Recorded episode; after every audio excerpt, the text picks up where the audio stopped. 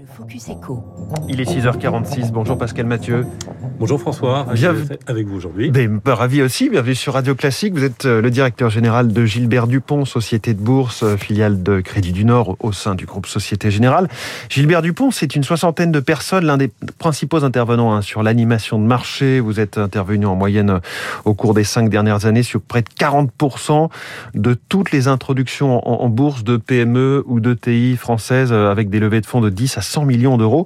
On va parler des introductions euh, en bourse, mais d'abord pour ce qui est du, marché secondaire, les entreprises qui sont déjà cotées, quel bilan faites-vous euh, en 2021 pour les petites et les moyennes capitalisations? C'est ça votre cœur de métier Voilà. Alors les, les PME ETI euh, ont connu une belle progression de leur cours de bourse en, en 2021. Euh, c'est une progression qui est toutefois un petit peu inférieure à celle des grandes valeurs, puisque lorsque vous prenez le, le CAC 40, il a progressé de 28,9% en 2021, tandis que les indices représentatifs des small et mid cap, donc euh, typiquement le CAC small, a Les progressé petites de 7,5%, capitalisations. Exactement. Et le CAC Mid and Small a progressé de 22,8%. Donc c'est une belle performance, toutefois un peu inférieure à celle des grandes valeurs. On a à cela quelques, quelques explications. hein. Oui. Euh, D'une part, euh, il y avait un effet de base positif pour le CAC 40 qui avait euh, s'était replié de 7% l'an dernier, contrairement aux valeurs moyennes qui avaient plutôt progressé. Et d'autre part, bah, quand on regarde un petit peu la composition des indices, il est clair que dans le CAC 40, les indices ont été tirés par les valeurs du luxe euh, et les valeurs bancaires, essentiellement. Ce sont des valeurs qui sont peu représentées dans les indices small cap. Est-ce que vous diriez donc qu'il y a une sous-performance ou, ou pas réellement? Alors, c'est assez atypique hein, de voir les, les valeurs moyennes sous-performer par rapport au CAC 40, puisque je crois que sur les dix dernières années, euh, le, le CAC 40 n'a surperformé ces deux indices qu'à trois reprises. Et quand on regarde sur longue période, on a un taux de croissance annuel moyen euh, de ces indices de plus de 2 d'indices valeurs moyennes de plus de 2 points supérieurs au CAC 40. On est d'un côté à 8,5% pour le CAC et on est environ à 10,5% pour les valeurs moyennes. Donc c'est atypique cette, euh, cette sous-performance des valeurs Hmm. moyennes. C'est atypique, euh, c'est pas, voilà, c'est assez exceptionnel, c'est pas quelque chose de, de récurrent. Sur une plus longue période, Pascal Mathieu, est-ce que vous diriez que les, les petites capitalisations performent plutôt mieux que les, que les grandes valeurs dont on parlait, le CAC 40 Oui, tout à fait. En fait, il y a des, des raisons structurelles euh, à une surperformance des valeurs moyennes par rapport aux grandes valeurs. hein. Pour euh, dire les choses simplement, euh, bah, lorsqu'on est une PME, il est quand même beaucoup plus facile de doubler son chiffre d'affaires que quand on est une- un groupe multinational. Donc, il y a Oui. une croissance sous-jacente plus importante. Par ailleurs, bah, typiquement, les valeurs moyennes n'ont pas de rente de situation.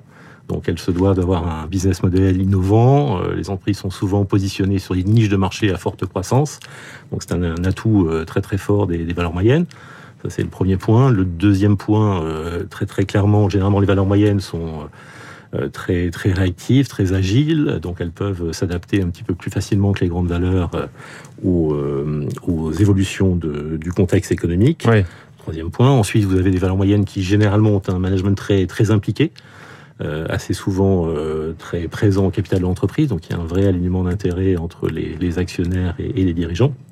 Et enfin, le dernier point, c'est classique pour les valeurs moyennes, hein, c'est vraiment un gisement d'opportunités de, croissance externe pour les grandes valeurs, ce qui leur confère souvent un intérêt spéculatif. Donc tout ça fait que structurellement, il y a un rationnel pour une surperformance des valeurs moyennes sur les grandes valeurs sur longue période. Donc il y a de, des bonnes affaires à faire, c'est ce que je comprends. Est-ce que les investisseurs ont toutes ces petites valeurs ou moyennes valeurs en tête par rapport aux grandes stars du CAC 40 euh, dont on peut parler un petit peu tous les jours?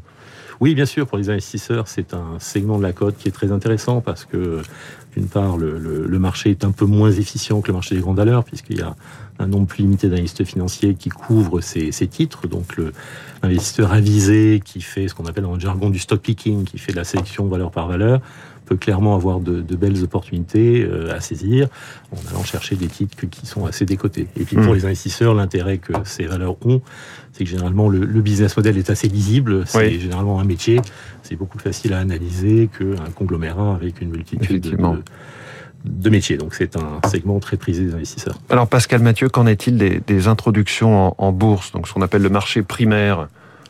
Alors, c'était euh, 2021 était une très très grande cuvée. Hein. Il y a eu un nombre important de- d'IPO. Je crois qu'il y en a eu. euh, Si on met de côté tout ce qui est cotation directe, euh, tout ce qui est euh, transfert de segments de cote, on a eu euh, 34 introductions en bourse de valeurs françaises en 2021. Ça se compare à deux années de vache maigre en 2020 et 2019, hein, où il y avait eu huit introductions en bourse, qui était très peu. Donc c'est une grande année.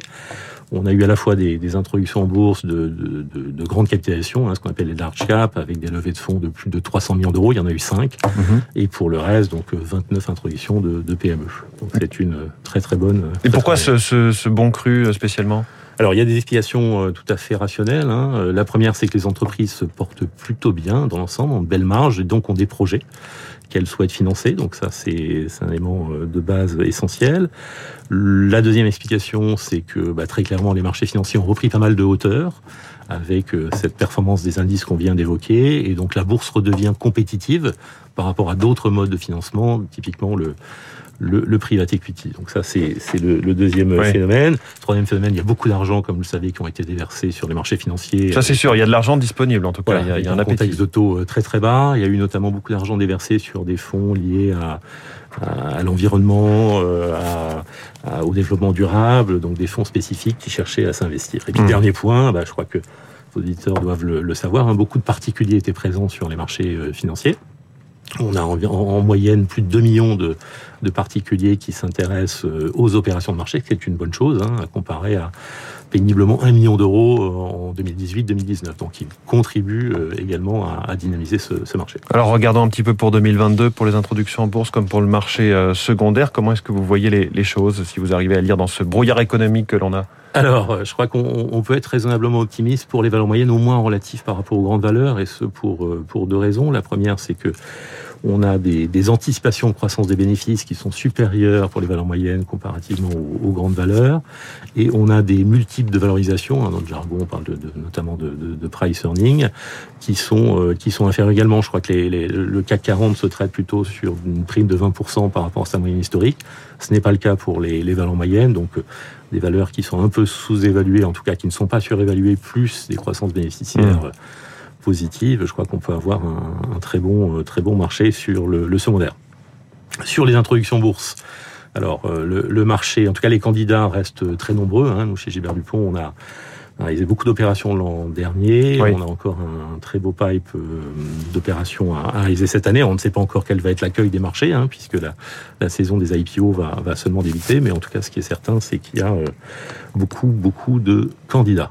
Bon, bah, ça nous promet une belle année euh, boursière. Merci beaucoup, Pascal Mathieu, directeur général de Gilbert Dupont, invité du Focus Eco de Classique. Merci beaucoup et bonne journée. Il est 6h54 dans un instant, La planète avec